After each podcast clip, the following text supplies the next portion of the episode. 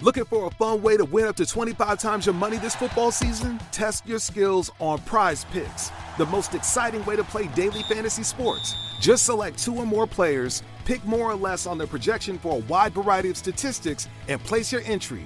It's as easy as that. If you have the skills, you can turn $10 into $250 with just a few taps. Easy gameplay, quick withdrawals, and an enormous selection of players and stat options are what make Prize Picks the number one daily fantasy sports app. Ready to test your skills? Join the Prize Picks community of more than 7 million football fans who have already signed up. Right now, Prize Picks will match your first deposit up to $100. Just visit prizepicks.com slash get100 and use code GET100. That's code GET100 at prizepicks.com slash GET100 for a first deposit match up to $100. Prize Picks, daily fantasy sports made easy.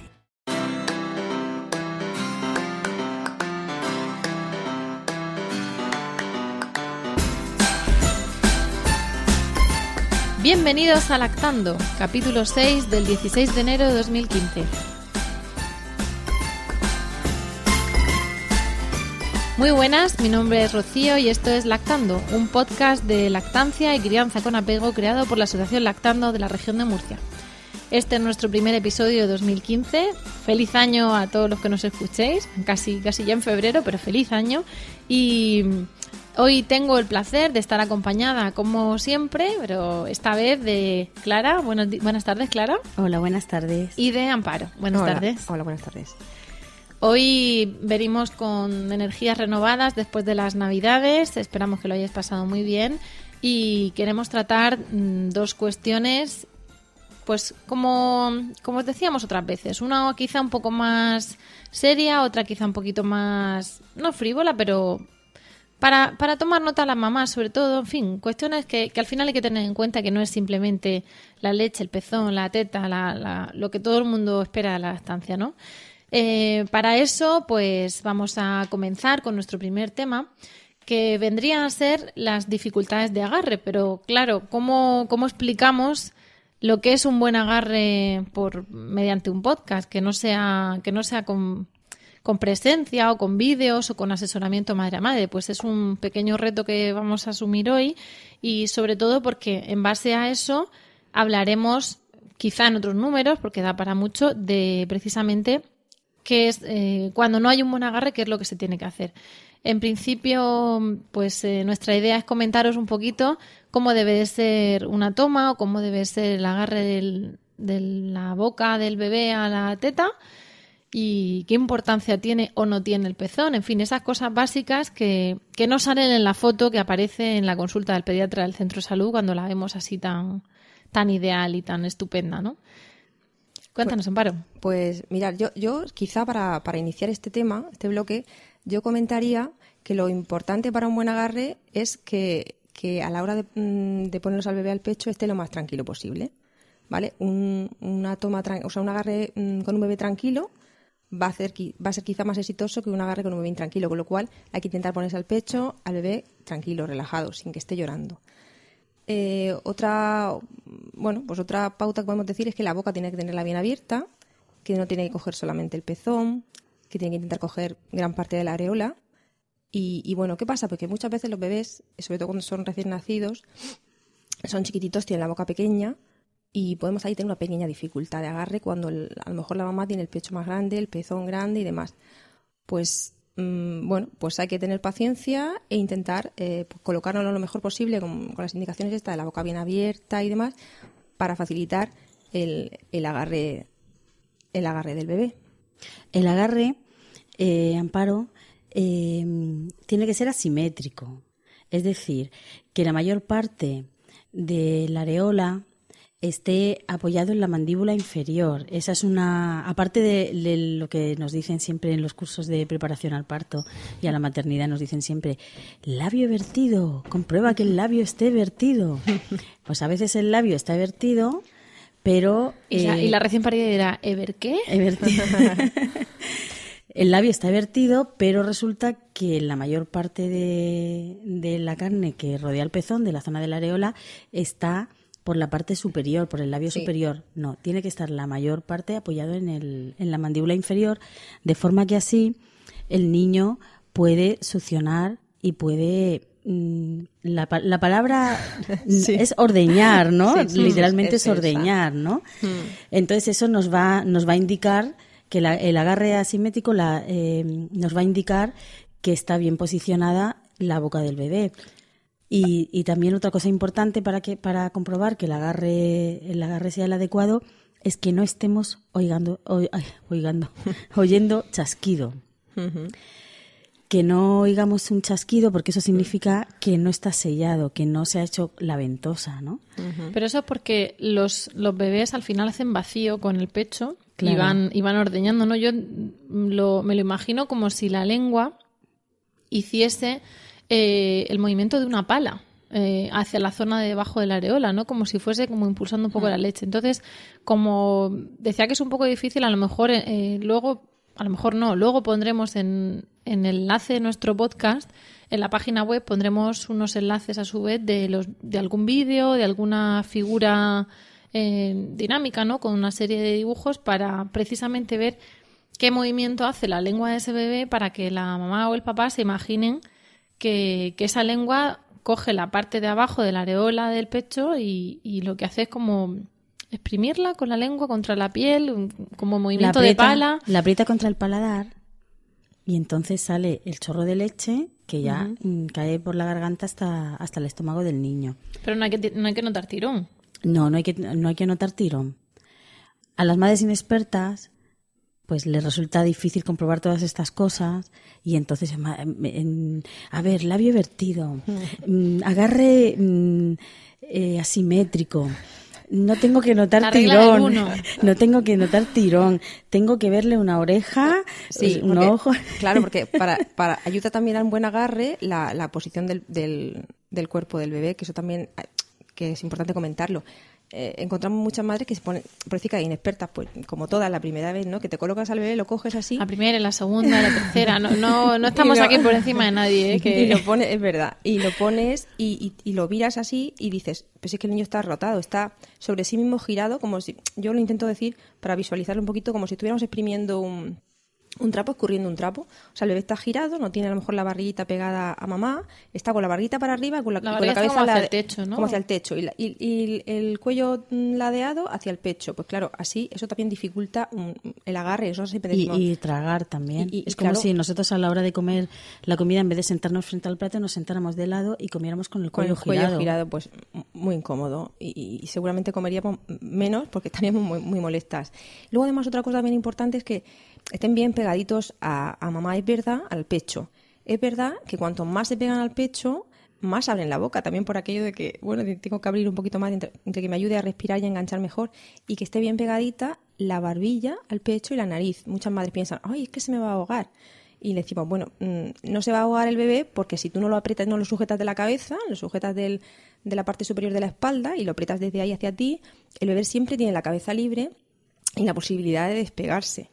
Y también comentar que los bebés tienen, suelen ser chatos, suelen tener la nariz muy chatica, precisamente porque por eso pueden respirar bien pegaditos a la mamá y no, no suelen tener ningún problema de... Vamos, de Y las mamás de, pero es que me da miedo que se ahogue porque, Sí. porque no va a poder Con el respirar. pecho grande pues parece que no se ahogan. Tienen No. ahí un hueco entre el, entre el labio arriba y la nariz y, El- y ahí el- pasa el aire. la función fisiológica de las aletas de la nariz Hmm. es esa, poder respirar. Es que somos estupendos, estamos, Estamos- hechos muy bien. Somos ergonómicos. Estamos bien diseñados. Luego ya de mayores nos volvemos menos ergonómicos. ¿no? ¿Verdad? De pequeños somos muy, mucho más ergonómicos. De pequeño y de como dependa de mis padres, muy listo, así que voy a hacerme yo. Pues sí, esa, esa se supone que es la postura. Lo que pasa es que hay veces que, bueno, y antes, antes de pasar eso, me has dicho que el bebé tiene que estar tranquilo, pero es que hay veces que los bebés están ya pasados de rosca y no hay manera. Entonces, ante eso, ¿recomendamos engancharlo o recomendamos calmarlo? Yo recomendaría calmarlo un poquito antes. Te levantas, le das un paseíto, lo paseas tú, lo pasea papá, lo pasea la abuela, lo intentas relajar. Otra manera de relajar un bebé antes de ponértelo al pecho es metiéndole a lo mejor el dedo, el dedo meñique, en el paladar, el pequeñito, lo, lo, lo masajeas un poquito, lo relajas y si se ha tranquilizado y ha dejado de llorar, te lo pones al pecho. A ver, son sugerencias. La idea es que la toma tiene que hacerse con el bebé tranquilo. Si no, la toma empieza mal, la mamá está nerviosa, el bebé está nervioso, es Traga un más círculo, aire. En fin, y todas sabemos que Lloran más, toma- y entonces toma- lo de la barriga. y Claro, pero, pero también recordarle a todas las madres o futuras mamás que nos estén escuchando que el llanto es un signo tardío de hambre. Claro, por eso- es decir, cuando esperamos a que esté llorando para darle el bebé, o sea, un poco el, el primer mensaje de quiero, quiero comer, quiero comer, caso, ¿no? es cuando empiezan a moverse inquietos y a restregarse un poco las manos por la cara sin llegar a chuparse los puños, ¿no? Empiezan a moverse y tal. Pues en ese momento, cuando son muy pequeñitos, es cuando nos lo tenemos que poner al pecho. Luego el segundo signo, si no nos hemos dado cuenta porque no lo, no lo teníamos al lado, ya es como, ah, así como un balbuceo que no llega a ser llanto. Eso equivale a, oye, que estoy aquí un rato pidiendo. y ya cuando llora, cuando llora, no significa que estoy llorando porque tengo hambre. No. Estoy llorando porque llevo aquí ya un buen rato pidiendo que me deis y estoy hasta las narices y no puedo aguantar más y estoy de muy mal humor. Entonces no tenemos que esperar a que llegue ese, ese momento. En el, en el primero, el segundo signo de hambre, ya deberíamos de, de engancharlo, porque a veces no es hambre, sino es necesidad de succión, ¿no? O sea, no Lo siempre que es pasa es que son muy pequeños y nosotros somos muy inexpertos y estamos recién paridas y estamos, eso, puérperas perdidas, ¿no? De, de cansancio, de que si cógelo, que me meto a la ducha un segundo, entonces luego sales y te lo encuentras llorando como un berraco y dices tú, ¿qué ha pasado? ¿Y qué tiene? ¿Y qué le pasa? ¿Y será hambre o será gases? ¿Será la barriga? Porque no sabemos todavía interpretar y conocer a, a nuestro hijo, ¿no? Recién llegado.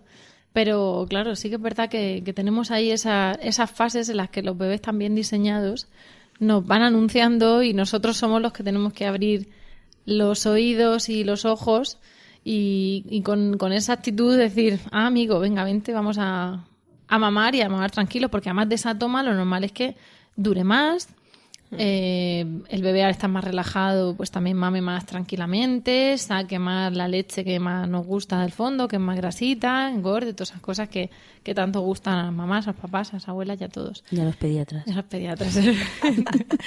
Así que la toma tranquila beneficia a toda la familia y al Sistema Nacional de Salud. ¿Y qué pasa cuando...? La sociedad es mejor con las tomas a tiempo. la sociedad mejora. ¿Y qué pasa cuando eso no es así? Cuando de repente vemos que, que no hace un buen agarre o que, o que, bueno, que lo hace, pero no lo hace todas las veces que nosotros queremos, porque, claro, está durmiendo, se cansa, en fin, ahí hay variables, ¿no? ¿Y qué opináis de eso? Hombre, hay variables, como bien dices. Esas variables, pues, pueden ser, pues, desde un bebé que está adormilado porque ha nacido y ha sido un parto muy largo, porque ha habido, ha habido complicaciones, entonces está muy cansado, está agotado, y entonces no tiene fuerza, o porque pesa poquito. Pero pensemos en el cuarto o quinto día, que ya no es el cansancio Sí. de nada más nacerte el parto la primera noche, sino ya estoy en casa y este no se despierta. Y cuando se despierta es que se engancha y, y se suelta al momento. El bebé dormilón. Y mira, ¿no ves? Mamá tres veces y otra vez a dormir. Y yo lo muevo, pero otra vez duerme. Porque eh, los bebés pequeñitos no están 15 minutos seguidos mamando. No, yo en todos los casos que he estado con, con niños recién nacidos solo he visto uno y han sido muchos niños, que fue el otro día que me quedé alucinada, ¿no? pero, pero yo no, no he visto bebés de esos que hagan tomas de manual con cuatro, con cinco y con seis días. Eso lo hacen cuando ya tienen un poquito más de fuerza. Ellos tienen un instinto de succión, pero tienen que aprender. Con la práctica se va aprendiendo a mamar. Y mamá cansa. Y mamar cansa y entonces eh, dan unos tragos, eh, unas succiones, de- descansan un poquito, luego abren el ojo y dicen, y dicen, ah, tengo aquí una teta, venga, voy a seguir, ¿no? Cuando, cuando además no tienen la costumbre, es decir, tienen el instinto, pero no tienen la costumbre de procurarse el Claro. alimento. Entonces, de repente tengo hambre, ¿qué hago? Ah, no, venga, voy a Así tengo solucionar. aquí una... Claro, y también- tengo las mejillas o los músculos de la cara mm, muy muy poco desarrollados, ¿no? Claro, no tienen fuerza todavía. por decirlo así. No tienen fuerza, los tienen que usar. Están recién salidos de fábrica. tienen que usar para usar los músculos del cuello, ir fortaleciéndose, ir cogiendo peso y creciendo para, para poder mamar de forma correcta y ya pues 10 minutos seguidos. Entonces ellos tienen que mamar y respirar a la vez. Es muy y- complicado. Y eso cansa. No habían hecho eso hasta hace un No habían momento. hecho eso. Por lo que decíais de que a lo mejor empiezan a succionar. No digo el patrón de succión porque no, no hay un patrón definido de succión. Cada bebé pues hace las tomas como, como tenga que hacerlas. Pero sí que a lo mejor es verdad que hay casos que, que a veces algunas madres nos llegan y nos dicen es que llevaba su- mm, estás mamando más o menos bien, las tomas son buenas, dice, y lleva unos días que, que está haciendo las raras o me empieza a molestar o se agarra regular.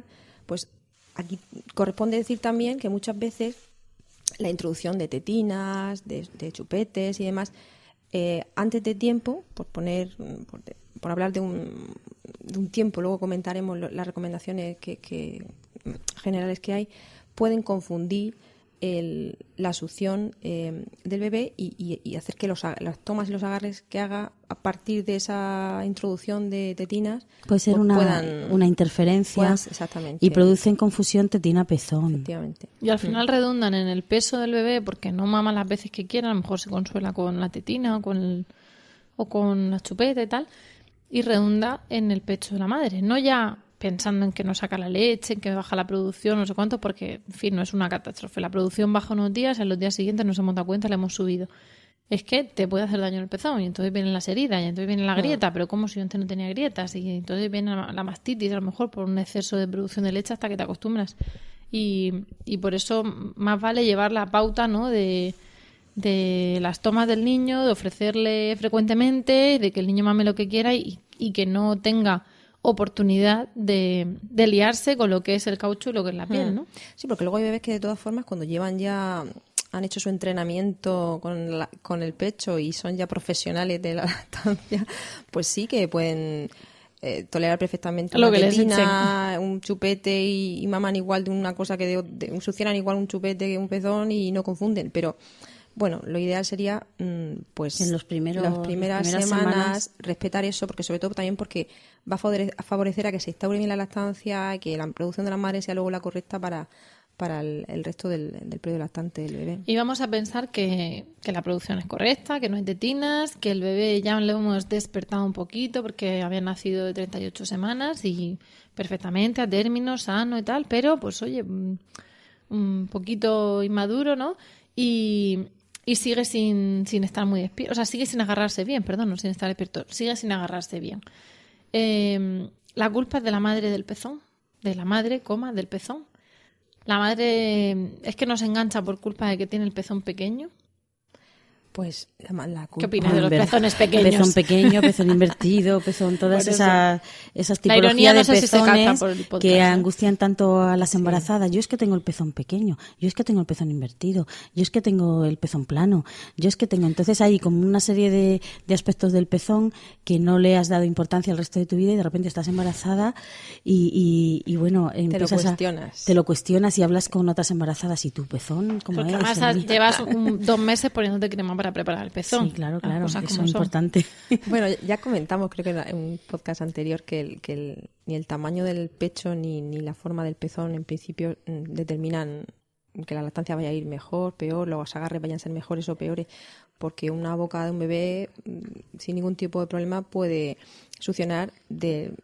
Vamos, ya tiene que ser un pezón de estos invertidos, que no hay manera de, de sacarlos, que, que un bebé es capaz de, de sacar el, el- la mayoría de los pezones. Con lo cual, en principio, la madre no tiene culpa ninguna, ni su, ni su mamá, ni su ni el Eso es lo que pezón. queríamos La oír. palabra culpa, que vamos a intentar que no aparezca en Eliminarla. Totalmente. Y yo, yo voy yo voy poniendo problemas, ¿no? Y Amparo Ya- dando ya lo- soluciones. ya lo no lo veis, pero estamos aquí. Eh, el bebé está despierto, el pezón de la madre es estupendo y no termina de engancharse en la posición clásica porque se ve que me voy más hacia la sila y no sé exactamente qué tengo que hacer porque yo he visto una foto en el centro de salud que tiene al niño puesto como la Virgen María o el niño Jesús, así muy estupendo, como si fuese un enugo, y en esa postura, pues el chiquillo no se engancha bien. Entonces no sé qué puedo hacer para mejorar esa postura, o si hay otras posturas mm, quizá más fisiológicas o más naturales donde se agarre mejor. Mira, yo lo que recomiendo es que antes de, de hablar de esto es que la madre no miren tanto esas fotos de las consultas porque en las fotos no podemos hablar con la madre de la foto a preguntarle si eso que parece tan ideal luego en apariencia luego lo es, igual está viendo las estrellas, ¿no? Y es una profesional, una modelo profesional, ¿no? Y entonces, eh, con, con respecto a eso es, hay muchas posturas, pero una cosa que, por ejemplo, decías antes, de decir, bueno, es que lo que decíamos antes de, vale, el bebé mama un poco y a veces descansa y luego vuelve a mamar, ¿no? Y eso pasa a lo largo del primer mes, al principio muy a menudo, pero luego también pasa. El momentico que el bebé está, está con el pezón en la boca dormido, entonces ese momentico el bebé se queda dormido y relaja los músculos y se desliza y aunque sea 5 milímetros, ya ha perdido esa postura. Y luego cuando se vuelve a enganchar, se encuentra que tiene el pezón en la boca y dice, oh, pezón, y sigue mamando, pero ya no está bien enganchado. Entonces a veces es algo tan sencillo como meter el, dedo meñique, soltar al, bebé y volver a engancharlo. Rompes el vacío, rompes el vacío y volver a enganchar al bebé. Y, y, en ese momento de que se duerme, aunque se duerman tres minutitos, se, se pierde la postura, ¿no? Entonces eso es una. Y luego el cambio de postura, o sea, a veces en la posición clásica y tradicional que, que vemos en las fotos estas que tanto están saliendo a colación aquí, em, el bebé nos engancha, pero luego utilizamos la, por ejemplo, una postura que se llama la del balón de rugby, que se pone al bebé como, como debajo del brazo, o sea, las piernas del bebé como por debajo del brazo, y resulta que en esa se engancha bien. Y hay un montón de posturas en las que resulta que hay bebés que les gusta más engancharse de una postura o de otra, ¿no? Entonces, eso también, aquí, claro, aquí vamos, es muy complicado explicar las posturas porque hablando es muy difícil. Pero fíjate que de eso existe muchísima información y muchísimas fotografías y muchísimos gráficos. Eh, y las madres pueden, pueden mirar en manuales de lactancia porque ahí están muy bien explicadas todas las posibles posturas de lactancia ir variando a ver cuál es en, la que estamos, mm, nuestro bebé y, nosotras, en la que estamos cómodas, en la que estamos mm. bien. Yo creo que al final mm, vamos, enlazaremos ¿no? alguna imagen de esas, pero eh, creo que la, conclusión que podríamos sacar de, de, este tipo de cosas es que antes de buscar la patología, ¿no? De, pues este niño, a ver, nosotras somos expertas, y cuando experta lo digo con ironía, de buscar la patología, porque claro, la mamá que viene muchas veces viene porque pasa algo, ¿no? Entonces estás como el detective buscando con la lupa qué es lo que pasa. Pero en muchísimos casos eh, es cuestión de escuchar al bebé y probar. Y probar en una postura, y probar en otra, y probar con almohada, pongo entre paréntesis de lactancia, ahora podemos hablar también de eso. Eh, cambiando de sillón, cambiando de sillón, cambiando de no sé, de horario, de que a lo mejor eso, adelantarme esos 10 minutos en los que mm. está el nene ya más pasado de vueltas y, ponerme 10 minuticos antes. Y, y, muchas veces ver en esa problemática del enganche antes de recurrir al horror, socorro, mm, biberón porque no hace, no hace peso, mm, eh, la pastilla va a cortar la leche a la madre porque se la ha ingurgitado, no es, vamos a intentar que fluya esto y puede fluir de muchas maneras. Los niños no todos son iguales, no todos los bebés funcionan igual. Ojalá hubiera un, manual mm, universal, pero por suerte no lo hay. Y, tenemos que ir investigando y probando, ¿no?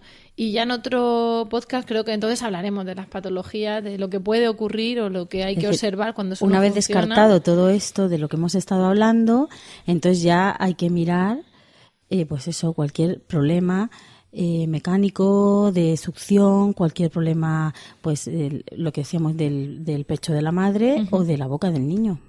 Yo mm, a veces lo que, cuando viene una madre así muy agobiada, es, la lactancia no da problemas y cuando los da se buscan y se solucionan. Y casi todos tienen solución, con lo cual, bienvenida, eh, qué alegría que has venido porque te vamos a decir que no te pasa nada o que lo que te pasa mm, casi seguro que tiene solución en unos días, ¿no? Y, creo que esa es la tendencia que, se debe seguir y que las futuras mamás y los papás tienen que buscar, ¿no? La, calma y la observación y, bueno, y el, y el ensayo-error muchas veces. Y mm, precisamente antes de... Vamos a pasar a nuestra segunda sección, a nuestro segundo tema, y, y tiene que ver con esto que estamos comentando. Entonces vamos a hacer una pequeña pausa, cogemos aire y os presentamos nuestro segundo tema.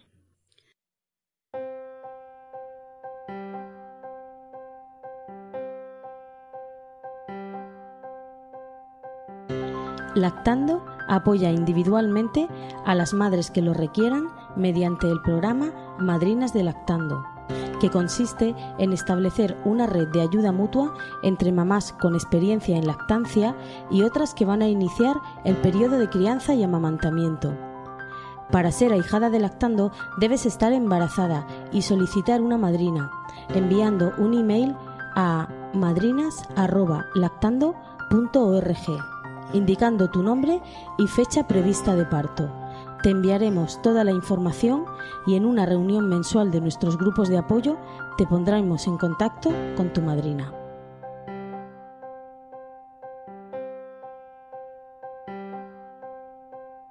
Ya estamos de vuelta con nuestro segundo tema. Y, bueno, hemos dicho antes que tenía relación precisamente con lo primero que comentábamos. Bueno, relación, todo tiene relación, ¿no? Pero, pero sí, porque hemos puesto la, la, cuña de almohada de lactancia y esto es porque muchas veces en esos ensayos de error que, que estamos hablando, los que estamos hablando antes, pues nos encontramos con que hay una serie de rellena la palabra que usted quiera. Accesorios, barra ajuar, barra cacharros, barra enredos, no sé. Hay cuestiones de... Aparejos. Aparejos. Hay cuestiones... Cachivaches. Efectivamente. Que, que nos acompañan en nuestra andadura de lactancia y aunque evidentemente cada mamá tiene su sistema y su mundo y a lo que a mí para, no me ha servido de nada, a la otra le ha salvado la lactancia o le ha hecho la cosa comodísima y viceversa, pues en general nos encontramos con que, en fin, no vamos a ponernos muy, no sé, muy de la teoría del complot aquí. Looking for a fun way to win up to 25 times your money this football season? Test your skills on Prize Picks, the most exciting way to play daily fantasy sports. Just select two or more players, pick more or less on their projection for a wide variety of statistics, and place your entry. It's as easy as that. If you have the skills, you can turn $10 into $250 with just a few taps. Easy gameplay, quick withdrawals, and an enormous selection of players and stat options are what make Prize Picks the number one daily fantasy sports app. Ready to test your skills? Join the Prize Picks community of more than 7 million football fans who have already signed up. Right now, Prize Picks will match your first deposit up to $100.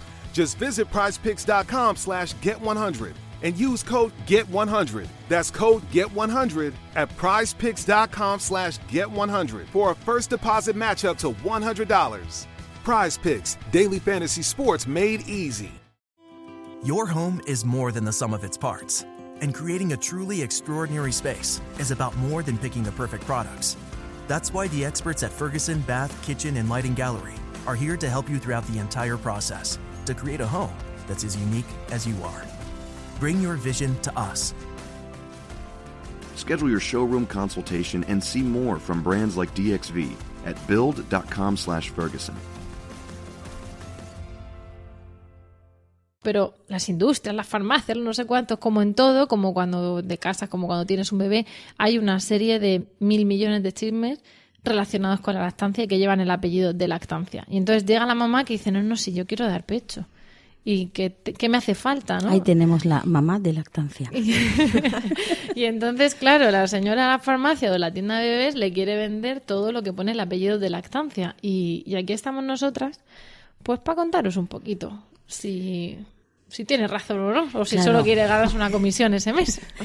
Bueno, pues eh, la lactancia, eh, una, de, una de las cosas que se dice siempre es, no, es que con la lactancia, uff, madre mía, lo que te ahorras en leche de fórmula, lo que te ahorras en biberones, eh, el tiempo que te ahorras en esterilizar, en calentar, en todo eso. Entonces es todo como, claro, es que esto es ideal, esto fíjate, mm, con lo que vale la leche. Porque para la lactancia solo hace falta una teta. ¿no? Claro, Y- y claro. tienes dos, qué bien, qué suerte. Bueno, pues resulta que no, que una vez que entras en el mundo de la lactancia, eh, empiezas a ver como hay una serie de, de aparatos que unos son útiles, otros no son, no son nada útiles y otros, depende de la madre, le, le resultan válidos o no le resultan válidos. Es decir, yo me lo compré pensando que tal y ahí lo tengo rinconado y no lo he usado, ¿no?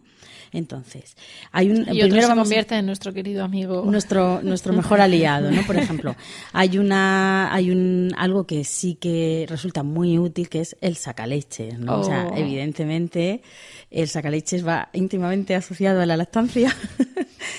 Eh, pues mm, el sacaleche resulta muy útil pues a veces los primeros días cuando hay una regurgitación muy grande. Gracias, por decir eso.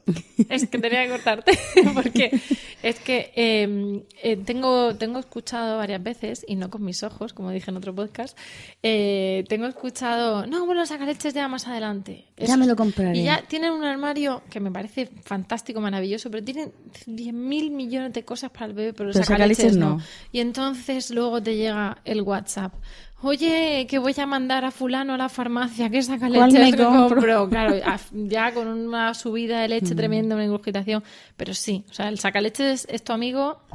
Claro, el sacaleches es un buen Al amigo. principio y al final, ¿no? Hay madres que tienen sus sacaleches y que por suerte y por fortuna no lo han necesitado primero porque al principio no han tenido esa regurgitación y no han tenido la necesidad de vaciar un poquito el pecho para que el bebé se pueda enganchar y luego porque han tenido la fortuna de poder quedarse con su bebé sin incorporarse a trabajar cuando el bebé tenía 16 semanas.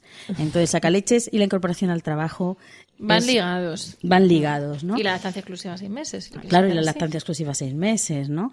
Entonces, sacaleches es muy útil. Ahora, hay muchas clases de sacaleches, ¿no? Entonces, existe un sacaleches, uno que, es- que era así antiguo, que yo creo que mi madre, mi madre, yo tengo 44 años, mi madre ya tenía uno de esos, pero ah, siguen, siguen madres, ¿eh? La vendiéndolo, pero, pero siguen vendiéndolos en las farmacias. Que son como ¿eh? taxons, ¿no? Son como un claso, como una bocina, y es como un- una pera de plástico que y luego como un tubo, o sea, como un embudo, y entonces tú aprietas y, y, bueno, eso es un poco mm, doloroso. Yo entiendo que hace mucho tiempo, cuando no existían Era otro tipo de había. sacaleches, era lo que había, pero ahora mismo existe en el mercado un montón de cosas. Hay una viñeta de Maitena, de, de la Sí.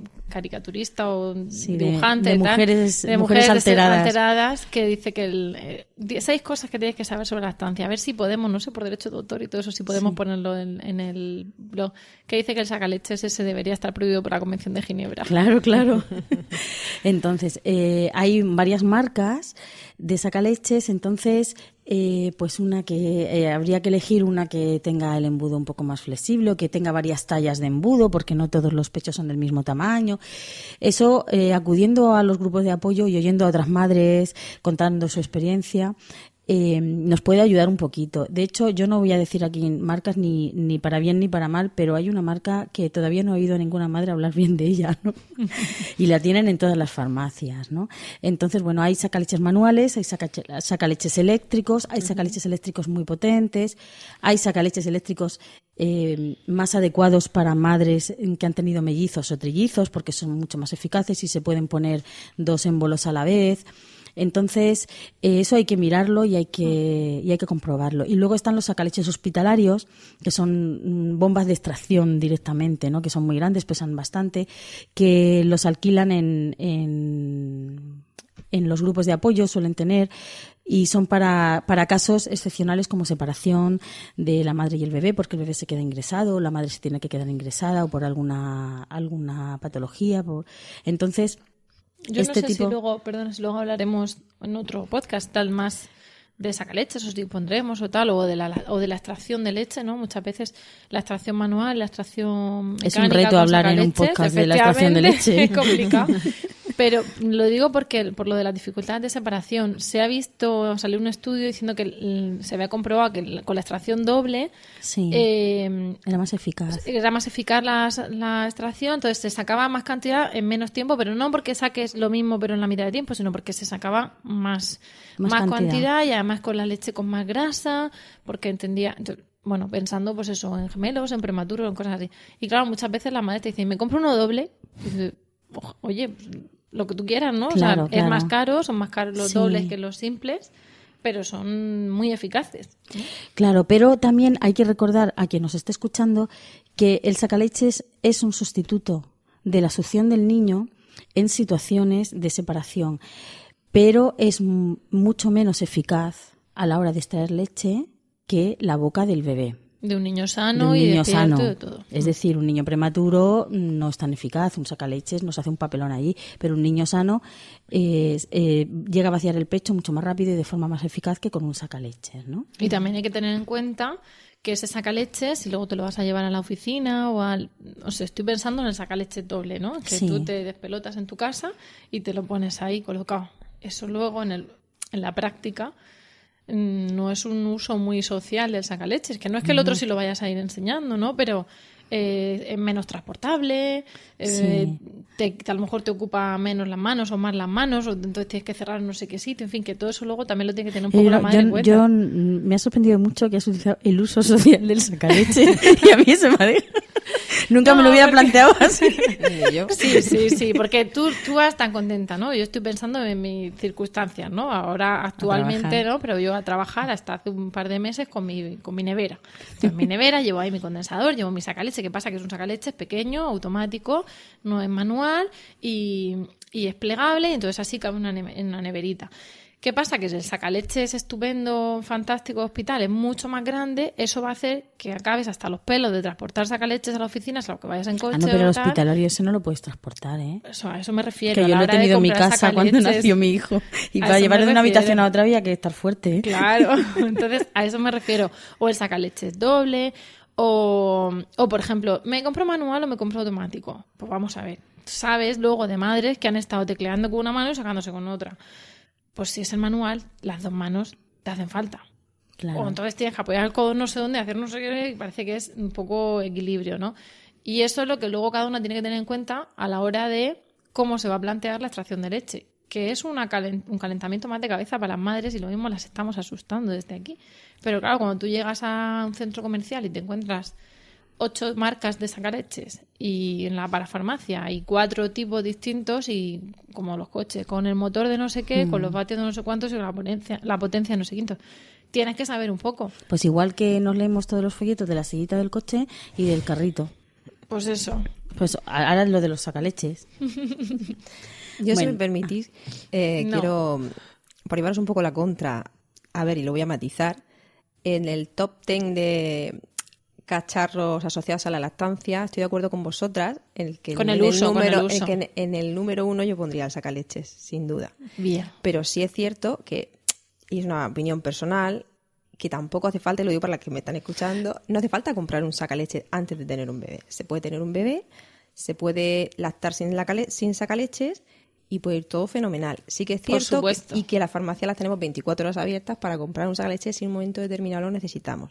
Sí que es cierto cuando llega, como comentáis vosotras, cuando llega el momento ese, la incorporación al trabajo, si quieres seguir dando el pecho, quieres la- eh, seguir dando, eh, pues manteniendo la producción y, y haciéndote tu, tu, Tu pequeño Banco banco, de de, leche. leche. tu banco de leche, que no me sale, pues bueno, pues interesa y es muy práctico. Eh, era un poco por llevarlo a la contra, porque veo aquí No, no, que debate, que. No, pero yo lo digo porque eh, Que he dicho que lo he puesto- lo he veces puesto en estamos número uno, ¿eh? preocupadas y, y yo pienso eso, en los casos que he conocido o en, el, o en el mío que he vivido, que tú tienes ahí tus nueve meses para pensar en tu bebé y tienes hasta la última puntilla la habitación puesta Hmm. y en el sacaleche no ha reparado nadie, pero ni, vamos, o nadie o casi nadie. Entonces, desde aquí animo Claro, a el- que, igual que piensas en las puntillas, que están estupendas, piensas en eso. ¿Por qué? Porque yo personalmente prefiero mm, que no me ha pedido nadie opinión, que estoy hablando aquí en el aire, pues no me lo ha dicho nadie que hable, pero prefiero tener sacaleches aparcado cuatro meses y luego ya empezar con el rollo de que me incorporo, que no sé cuántos,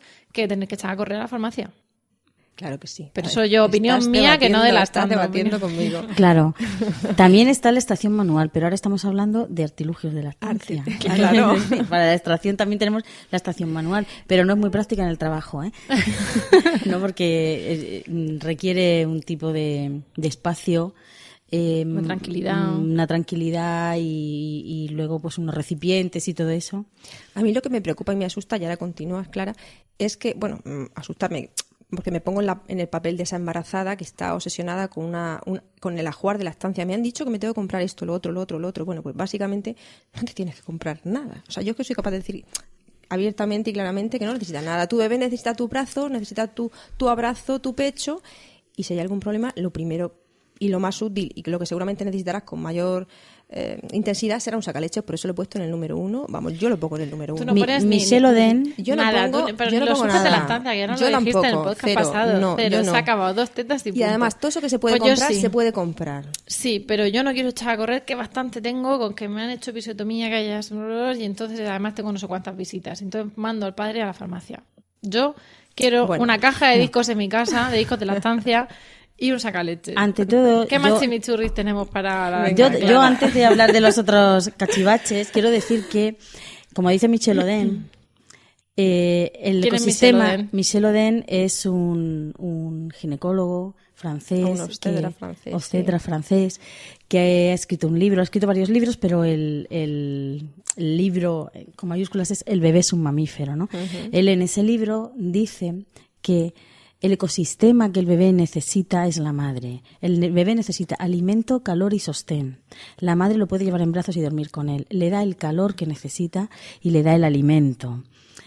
Vivimos en una sociedad de consumo, ¿Verdad? Efectivamente. pero vamos. No hay, que, no hay que perder el norte en esta relación, pero por eso estamos hablando medio en serio, medio en broma, porque es verdad que hay cosas que hacen falta, pero otras pues es para contaros un poco, ¿no?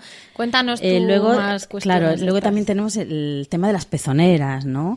Eh, las pezoneras, pues sí, en, en ocasiones pueden ser necesarias, pero no mm, son necesarias, mm, se puede No hacer una no tan vender, necesarias como como viene diciendo, se puede hacer una corrección de postura y quitar la pezonera. Cuanto antes se quite la pezonera, o sea, tengo unas grietas que me duelen ¿Te preocupas por tu familia? Entonces, ¿por qué darles solo huevos ordinarios cuando pueden disfrutar de lo mejor? Eggland's Best, los únicos huevos con ese delicioso sabor fresco de granja, además de la mejor nutrición, como 6 veces más vitamina D, 10 veces más vitamina E y 25% menos de grasa saturada que los huevos regulares, además de muchos otros nutrientes importantes. Así que, dales los mejores huevos. Eggland's Best, mejor sabor, mejor nutrición, mejores huevos. Cuando el tráfico te sube la presión, nada mejor que una buena canción. Cuando las noticias ocupen tu atención, enfócate en lo que te alegra el corazón. Y cuando te sientas mal, un buen médico te ayuda a sanar. Sabemos que mantener tu salud es tu prioridad, también es la nuestra en Kaiser Permanente, donde trabajamos juntos para cuidar de todo lo que tú eres. Kaiser Permanente, para todo lo que tú eres. Kaiser Foundation Health Plan of the Mid-Atlantic Stay Inc. 2101 East Jefferson Street, Rockville, Maryland 20852. muchísimo y tal, vale, usan pezonera, pero en cuanto corrijamos la postura, ya no, ya no la vas a necesitar. Las pezoneras también van muy asociadas a las conchas de lactancia, porque eh, si hay heridas, si hay infecciones, el roce constante con los empapadores o con los sujetadores hace que, que no, no terminen de curarse. Entonces, las conchas de lactancia o ireadores hacen que haya un pequeño espacio entre el pecho y el sujetador y entonces se nos curen antes. Pero claro, tampoco vamos a estar usando conchas de lactancia hasta los seis meses. Es, un, es, una, es una cosa es de unos un- días, una cosa de unos días, ¿no? Pero, pero esto igual que mm, yo sí veo útil la concha de lactancia porque tengo esos días esa herida, pues igual que cuando tienes, yo qué sé, una quemadura y te vas Claro. esos días a por un apósito en la farmacia para ya no lo quemaduras usas. y tal. Pero solo cuando, cuando tienes esa, Claro. esas grietas o esas heridas. ¿no? Pero luego tenemos, eh, pues bueno, bueno, los discos hemos hablado que, Sí, o no hemos los hablado, pero bueno, los discos, los empapadores sí que es a veces necesario por el tema de...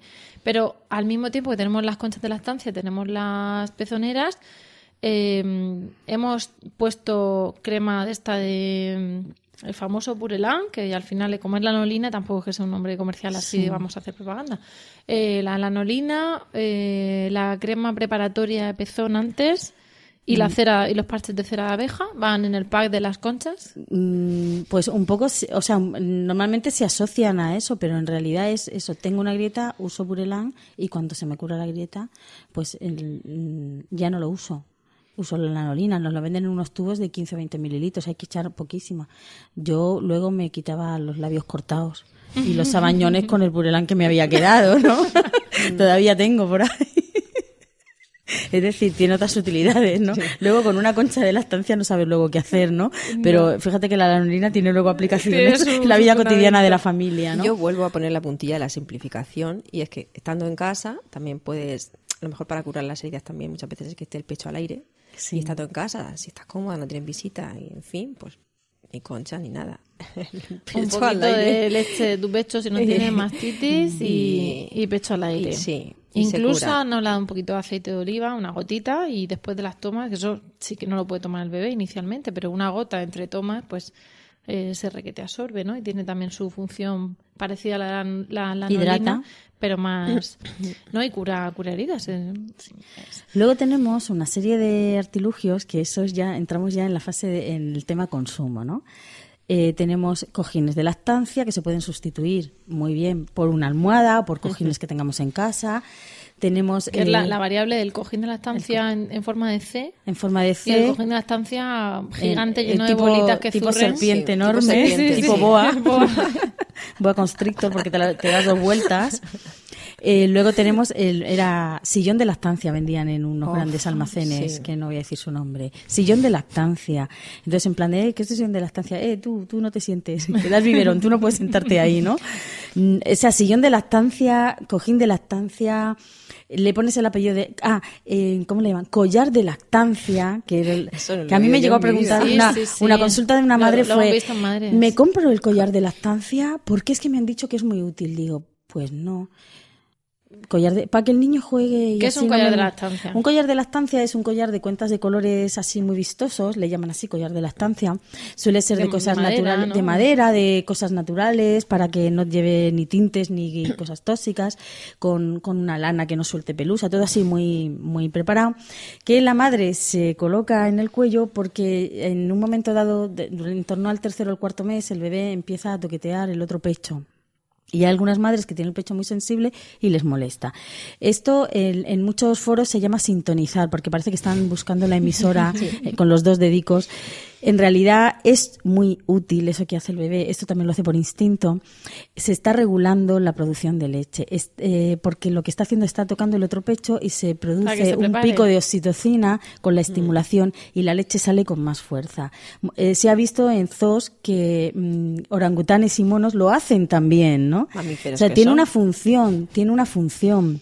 Entonces, el collar de lactancia es para que es que me molesta mucho y así juguetea con Pero el es que sintonizar es muy molesto. Ya, pero Pero yo creo que además para cuando empiezan a hacer de verdad eso, porque a los tres meses, bueno, también depende como Depende del bebé, a los- Pero cuando ya están a lo suyo, ya sintonizando, los niños son más mayores.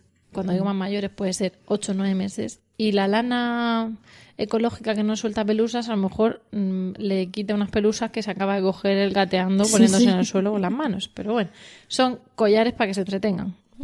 Rápido, rápido, quiero matizar una cosita respecto al cojín de lactancia. Ah, sí, sí, porque es cojín de que no me lo puedo quedar dentro. No te lo quedes. Rápido, el cojín de lactancia, mm, para la que me esté escuchando, no es para apoyar al bebé en el cojín, es para apoyarse la mamá en el cojín. apoyar Puede los brazos una que sujetan al tontería, bebé. pero al bebé lo sujeta la mamá, lo apoya contra ella, los- lo aprieta. Porque lo lo- justo algún bebé arrulado ella, la ¿no? mamá. No, y ya no solo por eso, sino porque y la mamá una vez que sujeta bien a su bebé, lo que viene acoplado, bien acoplado en la postura y Se demás, apuntala con el se cojín. sujeta ella, se apoya, se pone cómoda sobre el cojín. Ahí está. Porque hay muchas madres que lo dejan al bebé sobre el cojín Y luego se encorvan. y, y se enganchan al, al pecho. Claro, el bebé no- nunca va a estar tan pegado a mamá ni tan colo- bien colocado y seguramente la toma no va a ser tan buena como podría ser. Entonces, mm, ojo, eh, eh, se apoya la mamá Muy en el bien, cojín, muy bien puntualizada, muy bien. Pues voy a callar. Pues eso, eh, un poco dando por finalizado esta, esta um, objetos de lactancia. En realidad, el apellido de la semana lactancia. pasada de, de ropa de lactancia, Claro, camisetas de lactancia, el apellido de delantales. lactancia, pues sí, necesitamos una mamá de lactancia, un bebé de lactancia, un pediatra de lactancia, Sobre un- todo eso. unas abuelas de lactancia, Por favor. un sillón de lactancia. No, o sea, necesitamos una madre y un bebé con ganas de sacar eso para adelante y con apoyo y con ayuda eh, de los grupos de apoyo que le van a ayudar en, en todas esas dudas. Me Y si hay grietas o sabañones, ya sabéis que tenemos la lanolina, si ¿no? tenemos los labios cortados Los y labios sabañones, nos los curamos con la lanolina que nos ha sobrado, ¿no? Estupendo, pues yo creo que, que queda bastante claro. De todas formas, en fin, esto luego escucharemos o estamos mm, dispuestas a, a escuchar sugerencias, cuestiones y dudas que nos diga. Y el no sé qué de lactancia que no habéis hablado de eso, pues nada, ahí en el, en el podcast, en el blog, perdón, nos escuchamos en sugerencias, en contacto ahí en nuestra página web, en todo estamos con, con los oídos bien abiertos. Y bueno, aparte de eso, en, en algunas ocasiones hemos llegado al final de nuestro segundo tema, pero antes de despedirnos, pues también hacemos a veces recomendaciones de, de cuestiones o de lecturas que nos resultan interesantes. Hay muchas, pero, pero hoy Clara ha seleccionado una. Hoy he Cuéntanos. seleccionado un cuento, y es infantil, pero en realidad es para madres y para hijos, eh, titulado, mm, el título es De verdad que no podía. La autora es Gabriela Kesselman y la ilustradora Noemí Villamuza, la editorial Coquinos. Mark quería dormir. De verdad que quería, pero no podía, no podía dormir. De verdad, de verdad que no podía. Así que llamó a su mamá, que estaba en la habitación de al lado, y le dijo Es que, mamá, es que tengo miedo de que entre un mosquito gigante y me pique. No te preocupes, hijo, contestó la madre. Esto lo soluciono yo en un momento y verás cómo dormirás tranquilo. Así que le fabricó un pijama antimosquitos con un casco y todo, y una espada para defenderse de los insectos, y además un osito espantazumbidos. Le dio un beso y se marchó de la habitación. Entonces Mark la llamó otra vez y le dijo Mamá, es que ahora tengo miedo de caerme de esta cama tan alta. No te preocupes, cariño, respondió su madre. Esto lo soluciono yo en un momento y dormirás toda la noche. Le dio una cuerda de escalar montañas, lo sujetó con un ancla a la almohada y además le puso un paracaídas por si se caía.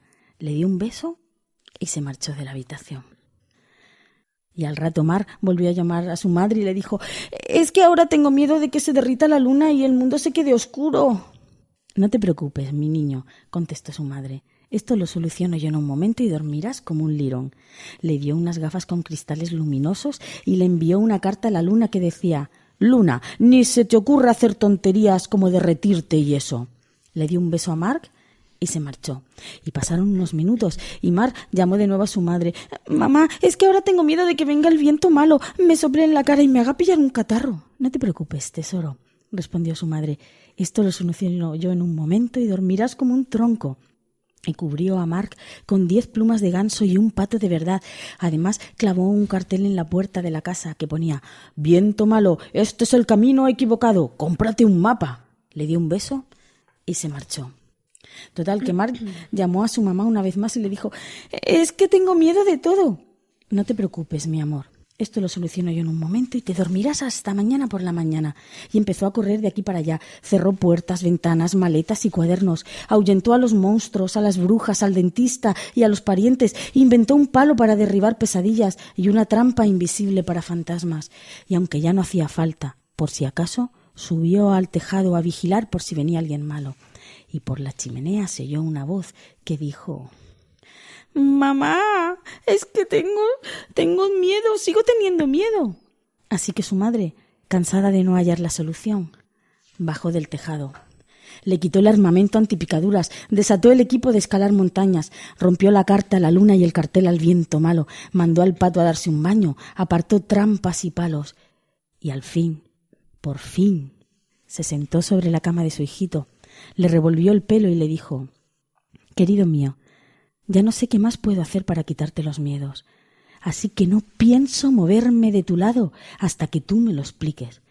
Mark sonrió y bostezó al mismo tiempo.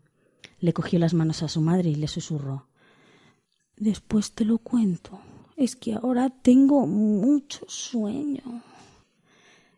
Y ahora que su madre estaba junto a él, que era lo que él quería, Mark quería quedarse despierto. De verdad, de verdad que quería quedarse despierto pero no pudo quedarse despierto. De verdad que no pudo.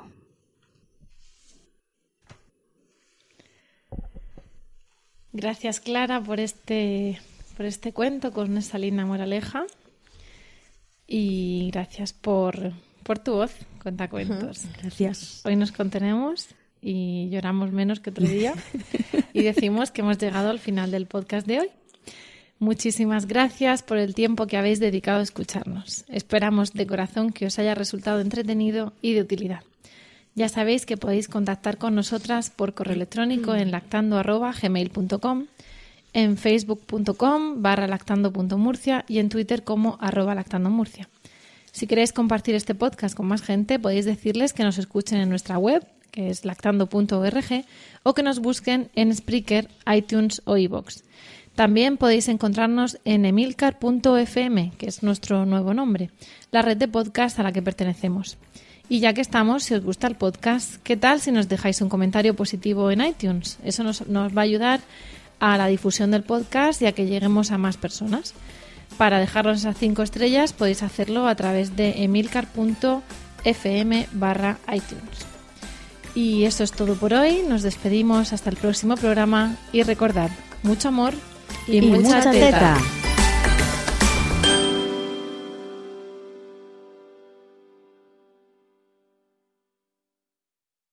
Cuando el tráfico te sube la presión, nada mejor que una buena canción. Cuando las noticias ocupen tu atención, enfócate en lo que te alegra el corazón. Y cuando te sientas mal, un buen médico te ayuda a sanar. Sabemos que mantener tu salud es tu prioridad, también es la nuestra en Kaiser Permanente, donde trabajamos juntos para cuidar de todo lo que tú eres. Kaiser Permanente, para todo lo que tú eres. Kaiser Foundation Health Plan of the Mid-Atlantic Stay Inc. 2101 East Jefferson Street, Rockville, Maryland 20852.